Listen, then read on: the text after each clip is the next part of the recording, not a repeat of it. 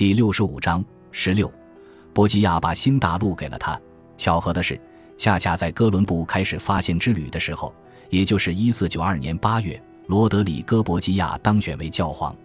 这是历史上第二次有西班牙人成为教会的最高领袖，而他的精神统治将在很多方面令人难忘。首先是梵蒂冈的资深观察家见过的最为奢华的就职庆典，游行队伍中有十三队身披甲胄的武士，由一名雇佣兵统领指挥。随后是诸位红衣主教的护从随员，身穿五光十色的制服，红衣主教们骑马前进。头戴主教冠，身穿丝绸长袍，教皇前方走着十二匹白马，由十二名英俊少年牵着。游行路线两侧的商店和住宅都张挂着五颜六色的旗帜，礼炮齐鸣，如同雷霆。狂热的群众高呼“博吉亚，博吉亚”，以欢迎新任教皇。博吉亚骑马从梵蒂冈宫来到圣彼得大教堂。在一张镀金椅子上坐下，而宫廷官员上前亲吻他的脚，然后他走上圣安德烈小教堂的阶梯，端坐在圣彼得大教堂的黄金圣座上。教皇的三重冕被戴在他头上。博吉亚对自己的任职有极高期望，他选用的称号是伟大的希腊征服者的名字，自称亚历山大六世。他欣喜若狂。一位历史学家写道。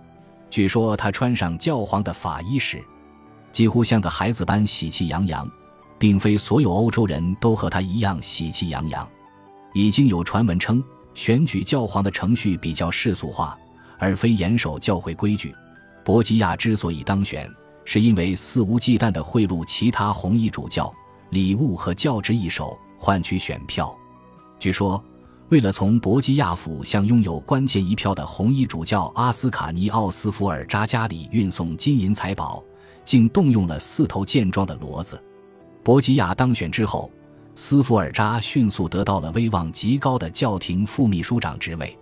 用金钱购买教皇三重冕，如果博基亚真的这么干了的话，也不是他一个人的专利。在文艺复兴时期的梵蒂冈。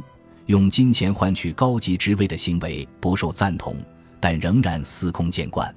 在这个世界里，壮观的排场和奢靡景观需要世俗的财富来买单。教士们疯狂搜罗教职，榨取金钱，那样才能放纵地夸耀自己的财富。财富的一部分被投入颂扬上帝的伟大艺术品的创作。在教皇西克斯图斯四世雇佣下。桑德罗波提切利和多梅尼科基兰达约为西斯廷教堂创作了描绘摩西生平的壁画。红衣主教让比约尔德拉格拉于拉聘请米开朗奇罗雕刻了耶稣和玛利亚的大理石像，极令人心痛的哀悼基督。红衣主教斯福尔扎的家族聘请列奥纳多达芬奇创作了《最后的晚餐》，但是似乎梵蒂冈山上的精神境界越高。那里的人们的道德水准就越低，教会腐败不是新鲜事。几十年前的因四百五十八年，卡利克斯特三世去世后，竞选的贿赂拉拢活动也非常猖獗。红衣主教恩尼亚西维欧皮可洛米尼于黎明时分在梵蒂冈的厕所与年轻的红衣主教罗德里戈·博吉亚接头，博吉亚告诉他。自己已经答应投票支持法兰西红衣主教纪尧姆德埃斯图特维尔，以换取让他继续担任梵蒂冈的肥差。副秘书长的书面保证。皮可洛米尼对罗德里戈说：“他是个年轻傻瓜，纪尧姆的承诺一钱不值。”皮可洛米尼告诉博吉亚，纪尧姆会向着红衣主教团里的其他法兰西人，如果投票给纪尧姆。波吉亚就会失去副秘书长职位，并损害教会的利益。次日，波吉亚投票给皮可洛米尼，后者已经搞到了其他必须的票数。皮可洛米尼戴上了教皇三重冕，成为庇护二世教皇；而罗德里戈保住了副秘书长职位，成为庇护二世最宠爱的弟子。在随后三十四年里，又有三位教皇戴上了愚人权戒，罗德里戈则一路顺风，继续发达。庇护二世去世后，罗德里戈又一次交了好运，他的朋友彼得罗巴尔伯成了教皇保罗二世。在彼得罗巴尔伯当选的那次秘密会议期间，罗德里戈患病，但他毕竟是巴尔伯的长期盟友，因此仍然地位稳固。下一位教皇是西克斯图斯四世，他派遣罗德里戈以教皇特使的身份去西班牙，给伊莎贝拉和斐迪南帮了大忙。然后是英诺森八世，他于1484至1492年担任教皇。英诺森八世临终前哀叹教会的糟糕状况，告诉围在他床前的红衣主教们，他非常懊悔自己辜负了教会。大家注意到了他的虔诚表达，但他的悔过来的太晚。已经无法逆转他造成的严重事态，他敦促在北欧调查巫术，向出价最高的人兜售圣职，还邀请法王查理八世入侵意大利并占领那不勒斯王国，并承诺教廷支持他。红衣主教罗德里戈·博吉亚担任教廷高官的岁月里，始终是天主教会信任的官员，以聪慧、敏锐和勤于政事而闻名。他在梵蒂冈内部的活动也非常机敏，并持续地积累油水丰厚的教职和岗位。罗德里戈得到了阿尔巴诺、波尔图、巴伦西亚、卡塔赫纳和马略卡等主教管区。他在意大利也有领地，包括内皮、奇维塔卡斯泰拉纳和索里亚诺。这些城镇是控制卡西乌斯大道和弗拉米乌斯大道的要塞。而这条大道是通往罗马以北的主动脉。因四百八十二年，他获得了苏比亚科修道院的收益，而这座修道院控制着二十二个村庄。他还得到了福萨诺瓦修道院的收入，这意味着他控制了从罗马北上和南下的主干道上的关键地产。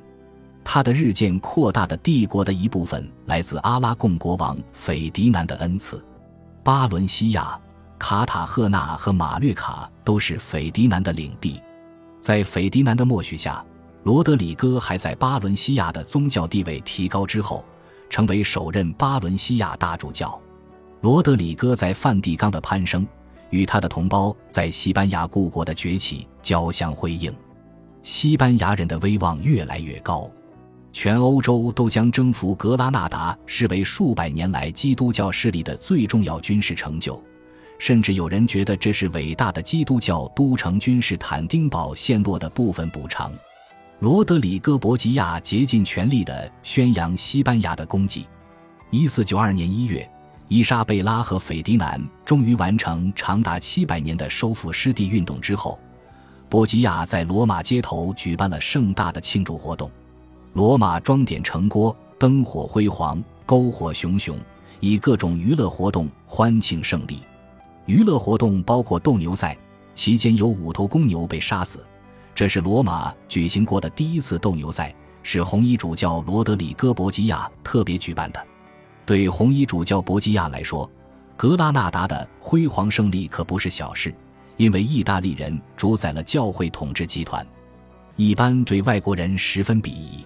罗德里戈地位崇高，但毕竟是个外来者，容易遭到批评。所以他非常珍视西班牙祖国与他的联系和对他的支持，西班牙国威大振，也提高了他自己的威望。但罗德里戈·博吉亚与西班牙的两位君主之间的关系也发生了一些挫折。因四百九十二年初秋，伊莎贝拉得知罗德里戈成为教皇后，心情很矛盾。博吉亚是他的臣民，他当上教皇，对斐迪南和伊莎贝拉肯定是好事。而且他与他有私人关系，他曾帮助他获得王位，他有理由对他感激。他新官上任三把火，承诺要改革教会，并消灭罗马严重的街头犯罪。他效仿伊莎贝拉的政策，仔细地搜寻匪帮头领和杀人犯。罪犯被捕之后，很快被处以绞刑，尸体被悬挂在台伯河沿岸的绞刑架上腐烂。他还提议在已经黯然失色的曾经的罗马帝国都城开展一些重要的重建工程，从圣天使堡到圣彼得大教堂和梵蒂冈，他建造了一条宏伟大道及亚历山大大道。他还在罗马的一些最神圣的圣所启动了美化工程，伊莎贝拉对此大表赞扬。但伊莎贝拉对教皇亚历山大六世的道德和是否配得上这样重要的位置抱有疑虑。在公开场合，他和斐迪南对他当上教皇表示喜悦，但私下里他们表达了自己的保留意见。据意大利人文主义学者彼得马特说，两位君主担心，尽管罗德里戈绝顶聪明，并且有行善的潜力，他也表现出一些令人不安的人格缺陷，并且野心勃勃地推动他的众多私生子的利益。这些孩子正在长大成人，马特对他们的生身父亲是谁没有任何疑问。他在十多年的许多书信中多次具体提及博基亚的儿子们，在梵蒂冈。